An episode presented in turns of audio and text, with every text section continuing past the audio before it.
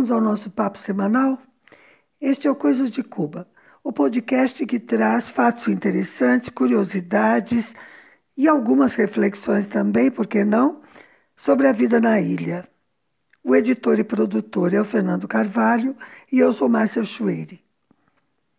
Na semana passada, eu fiz algumas considerações, algumas comparações entre a história recente de Brasil e Cuba, de como é que nós passamos nos dois países do mais ou menos de 60 para cá. Algumas coisas pensadas, claro, né? Hoje eu vou fazer novas comparações, mas sobre o momento atual. Como é que se vive em Cuba e o que é que eu estou vendo do Brasil agora nas férias e o que eu sei, o que eu vivi e o que eu sei dos amigos, da família. Eu vou começar com as impressões das férias, que eu acabo de chegar ao Brasil.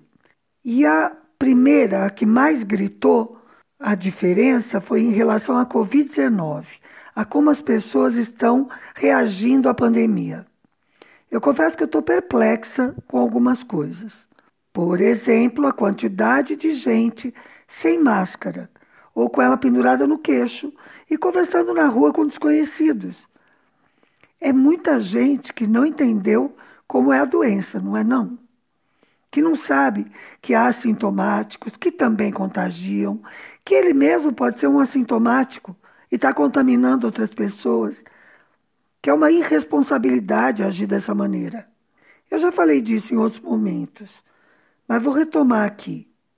Em Cuba, em primeiro lugar, o uso da máscara é obrigatório, não tem o que discutir. Lugar público você tem que estar de máscara. Não importa se é rua, se é escola, se é local de trabalho. Mas não quer dizer que tem um guarda em cada esquina cuidando disso. As pessoas usam, elas sabem que tem que usar. Teve um trabalho intensivo de educação da população nesse sentido desde o primeiro momento da pandemia. Não há ninguém em Cuba que não tenha recebido informação por algum meio, seja TV, rádio, jornais, na escola, na escola do filho, porque reunião de pais fala disso também, no trabalho, no consultório do médico de família, no policlínico, informação científica confiável. As pessoas conversam sobre a questão da pandemia na rua, numa fila, onde tem gente reunida, se fala sobre isso, mas embasados, né? com conhecimento, com o que escutou dos cientistas que foram à televisão, com o que leu no, no jornal. Essa questão da educação da população vale também para a campanha de vacinação. O tempo todo, eles divulgaram informação sobre todo o processo. Quando foram escolhidos os candidatos vacinais mais promissores, os cientistas iam à televisão para explicar de uma maneira compreensível por que aqueles. Por que investir em vários? O início de cada estudo clínico foi avisado e informado, e depois os resultados também, e as consequências daquilo. A orientação é sempre muito completinha, tipo, é, vamos começar a vacinação das pessoas de idade tal a tal nos municípios tal, tal, tal. Se você teve Covid no último mês, você não deve comparecer, porque você vai ser vacinado a partir do mês tal com a vacina tal. A informação é sempre no sentido de da pessoa aderir à campanha de vacinação. Para a vacinação das crianças também. Tudo foi muito bem explicado pelos próprios cientistas em programas de TV de alcance nacional. No caso da minha filha, por exemplo, ela foi vacinada na escola, as três doses ela tomou na escola. Nós fomos informados em reunião de pais, com datas precisas, tinha horário por grupo, não é chegar todo mundo a qualquer hora. Foi montado um posto de vacinação com o pessoal de saúde. Os alunos eram vacinados por ordem de chegada e ficavam numa sala durante uma hora em observação com uma enfermeira presente. Tinham tirado a pressão antes e depois tiravam de novo. Se está tudo bem, mandavam embora. Aconteceu, por exemplo, com a minha filha, dela ter uma alteração de pressão na segunda dose. Me deu um tremendo trabalho convencer a enfermeira que eu podia levá-la. No caso dela, o que é que tinha acontecido? Ela tinha conversado com uma amiguinha sobre o falecimento do pai e tinha se alterado emocionalmente. Foi isso que alterou a pressão dela. Eu tive de explicar para a enfermeira, porque senão ela ia ficar lá até a pressão se estabilizar. Percebe? Um cuidado assim, eu não diria extremado, um cuidado adequado. É isso. Aqui a vacinação de crianças está causando todo tipo de polêmica. Bom, outra coisa. Em Cuba, as crianças e adolescentes só voltaram às aulas depois que estavam todos vacinados. Só não estavam vacinados os que tinham tido Covid recentemente, que iam receber uma outra vacina um pouco adiante, num outro momento. Aqui eu vejo as pessoas confusas, inseguras. Alguns querem vacinar, mas eu conheço, por exemplo, uma professora que não quer que vai vacinar a própria filha pequena. A mesma professora que vai atender as crianças e que devem estar vacinadas para se protegerem e para proteger os coleguinhas também, claro, e os próprios professores. Como qualquer mãe, ela pode ter sido influenciada por essas teorias malucas que circulam pelas redes sociais e pela falta de uma informação confiável de uma autoridade, de um Ministério da Saúde, de uma autoridade científica, sei lá eu. Claro que para fazer comparações entre dois países, a gente tem que levar em conta as diferenças. Entre Cuba e Brasil, as diferenças, por exemplo, de tamanho do país, de população, de recursos, são enormes. E mais a diferença do sistema, claro. Isso me faz lembrar uma análise feita por estudiosos da pandemia, que diz que governos, abre aspas, autoritários, fecha aspas, tiveram mais sucesso no enfrentamento inicial à pandemia, mas que isso podia deixar de funcionar se esses governos falhassem no fluxo de informação ou se a população não tivesse confiança nas instituições. Nesse sentido, eu acho que Cuba tirou 10 em tudo. A verdade é que lá eles cercaram a pandemia por todos os lados, logo de cara. Implantaram medidas sociais como o distanciamento e o uso de máscaras, além da obrigatoriedade de limpeza de mãos e pés para entrar em qualquer estabelecimento, desde o início. As medidas sanitárias, como isolamento de positivos de todos os contatos, testes de todos os suspeitos, no começo, inclusive, internação de todos os positivos, todo o sistema de saúde foi voltado ao combate à Covid-19, desde a atenção primária até grande parte dos hospitais. E a informação foi constante e veraz.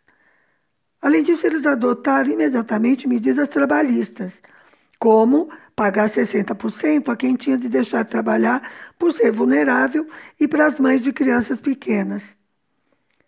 Também estimularam o teletrabalho e o trabalho à distância para que as pessoas não se reunissem, não aglomerassem.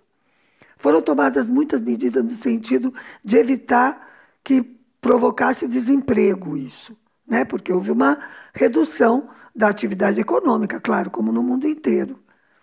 O governo isentou de impostos, o governo impediu que se demitisse, o governo garantiu o pagamento de 60%. Foram várias medidas sendo tomadas. E, além de tudo isso, o país voltou à estrutura de pesquisa científica e de produção biofarmacêutica para a produção das vacinas próprias. Então, vamos ter em conta as diferenças entre os dois países. Não dá para alguém querer dizer que ser um país pequeno, pobre e bloqueado favorece o combate a uma pandemia, né? Como é que a Cuba conseguiu tantos avanços e o Brasil não? Eu acho que a única explicação para o que aconteceu e está acontecendo aqui é a ação destruidora de um governo negacionista, mercenário e antipovo. O Brasil tinha recursos e tradição de vacinar sua população para ter feito, para ter conseguido resultados muito melhores. Eu sei que eu não estou te contando nenhuma novidade e que você deve estar até nauseado de tanto pensar nisso. Então tá, vai, mas eu tinha que falar, tá? Eu tinha que abrir meu coração porque essa chegada ao Brasil está sendo hard. Mas chega de Covid. Vamos lá. Olha, eu pensei que eu chegaria aqui e ficaria encantada com a variedade e quantidade de produtos, de alimentos, né? Depois de dois anos e meio fazendo fila, trancada em casa, escassez de produtos lá, né? escassez até de alimentos, eu achei que o Brasil ia parecer assim um conto de fadas para mim. Só que não. Eu não sei se é porque eu estou ficando velha e não necessariamente mais sábia, mas talvez menos sensível a essas visões assim encantadoras mas brincadeira à parte, eu até me surpreendi, tá? Porque o que eu sinto mesmo é uma admiração, mas uma admiração negativa em relação ao Brasil, por perceber a imensa quantidade de coisas que eu não necessito para viver. Eu acho que agora sim eu me tornei irremediavelmente comunista.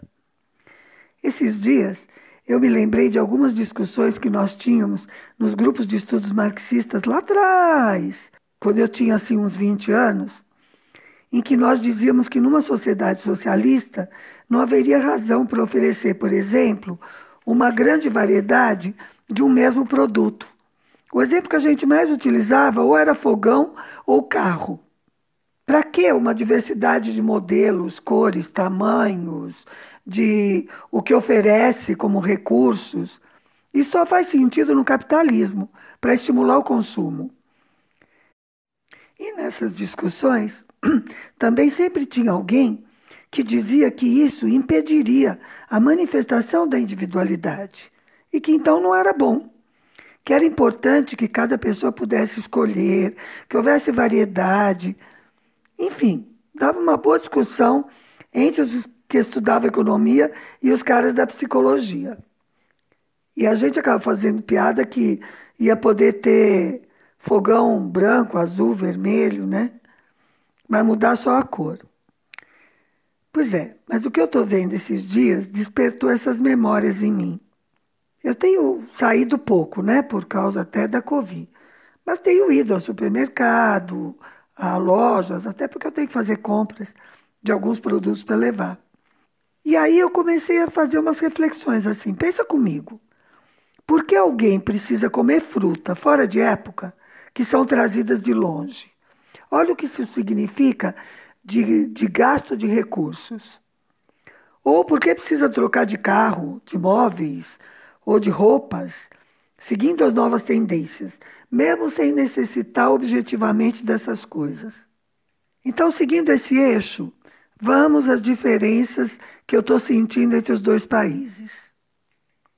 Olha, eu respeito qualquer opção dietética das pessoas, mas eu não sou vegetariana. E acho que o vegetarianismo não é viável como proposta social. Acho que uma dieta alimentar que exige o consumo de suplementos produzidos em laboratórios não serve como modelo de alimentação para todo mundo. Por outro lado, acha que precisa desmatar para criar vaca? Não precisa, né? Essa opção por esse imenso rebanho bovino é totalmente insana. A gente poderia consumir proteína animal com a criação de animais pequenos, né? Mas isso não interessa ao agro, certo? Em Cuba, come-se principalmente frango e porco. Nesses dois anos e meio, eu comi carne de vaca acho que três vezes, mas de uma única compra, né? Que eu dividi. Lá também se criam coelhos, mas eles não são muito fáceis de achar atualmente.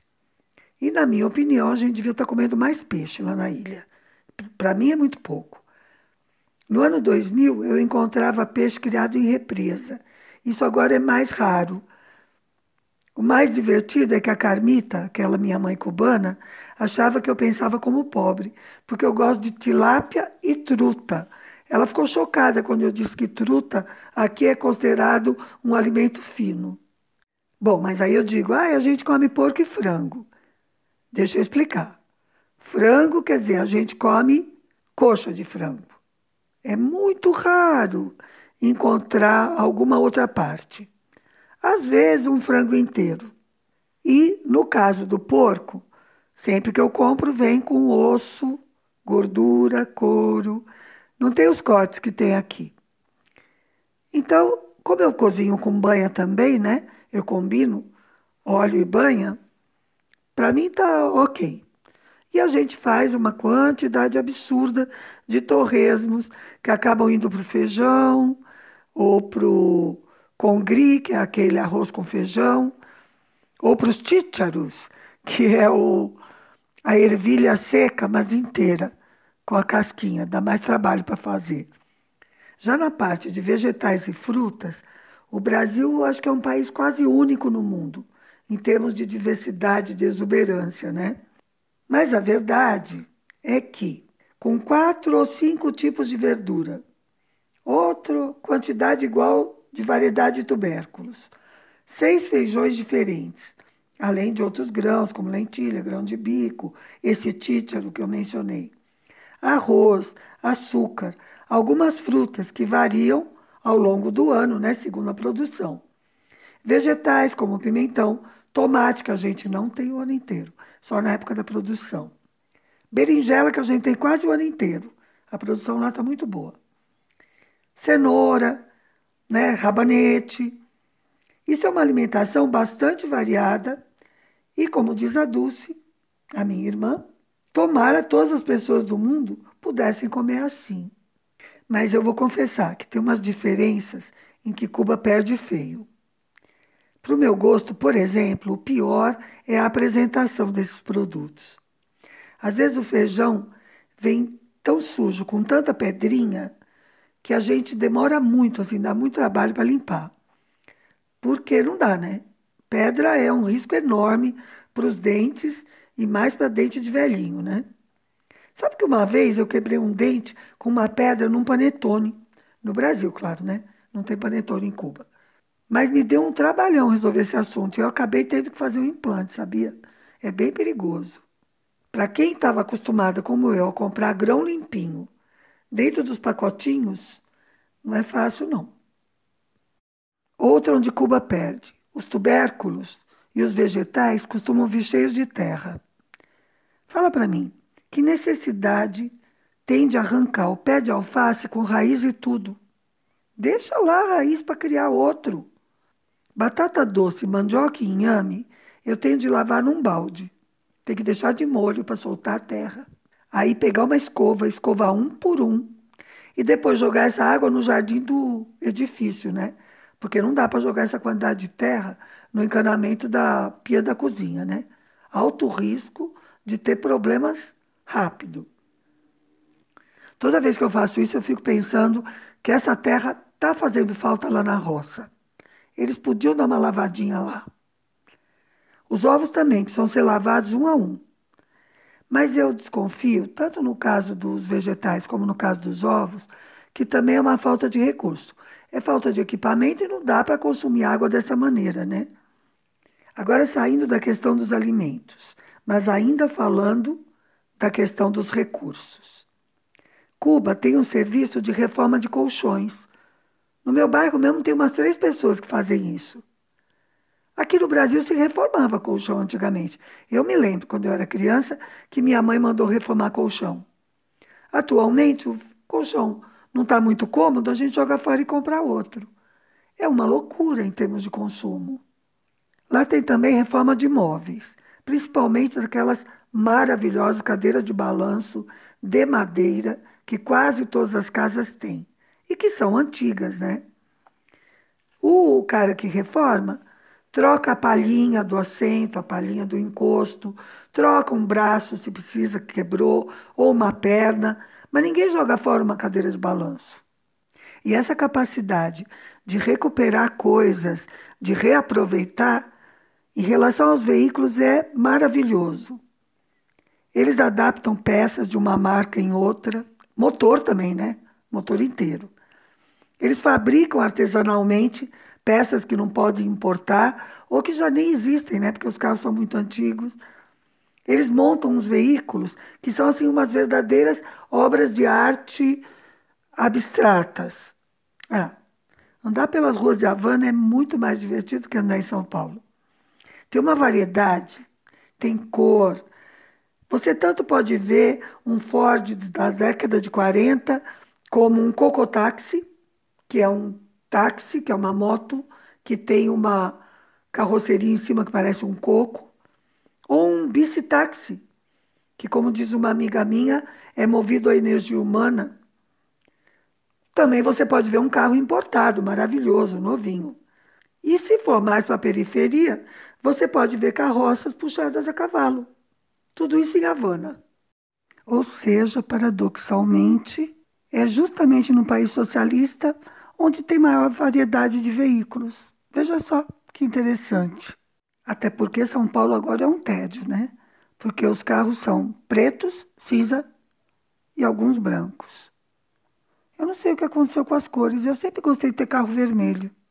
Mas além de fazer essa comparação entre a vida cotidiana lá e cá, o que eu queria dizer é que nesses dois anos e meio de pandemia e crise econômica, e vivendo num país bloqueado, né?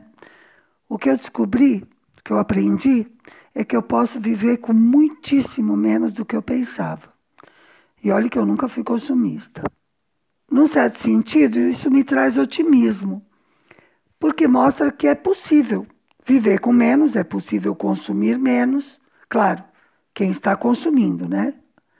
Quem tem que consumir menos são os países, ou as classes sociais, ou os hemisférios que estão consumindo demais. E isso pode significar uma chance de sobrevivência da humanidade, né? Se a gente parar de devastar o planeta. Por outro lado, eu não acredito em mudanças suaves. Eu não acho que de repente todo mundo vai entender e aí a mudança aconteceu. Eu acho que mudanças de sistema sempre são violentas. Mas o que vai acontecer também está por ver. Chega de reflexão. Vamos encerrar o nosso podcast de hoje, mas ainda vou deixar de presente uma música do Buena Fé para você desfrutar. E a gente se encontra no próximo domingo com mais coisas de Cuba. Até lá!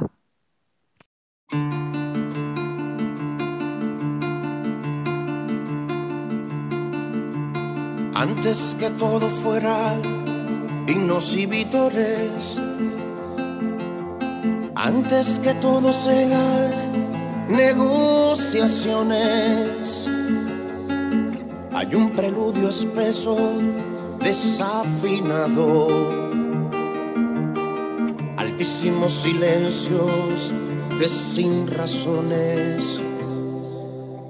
Y el miedo va goteando de los valientes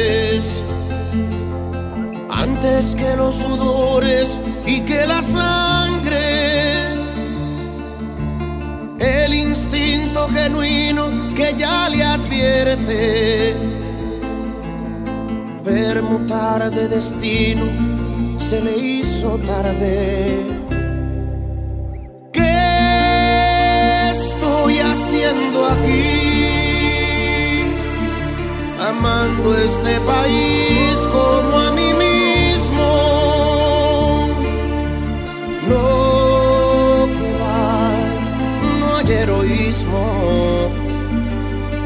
darle un beso al mundo y nada más. Pandemonium capital de los infiernos. Solo por los temores se filtra el alma. Restos de quien al instante deshicieron. Niños que tras el hambre con calma.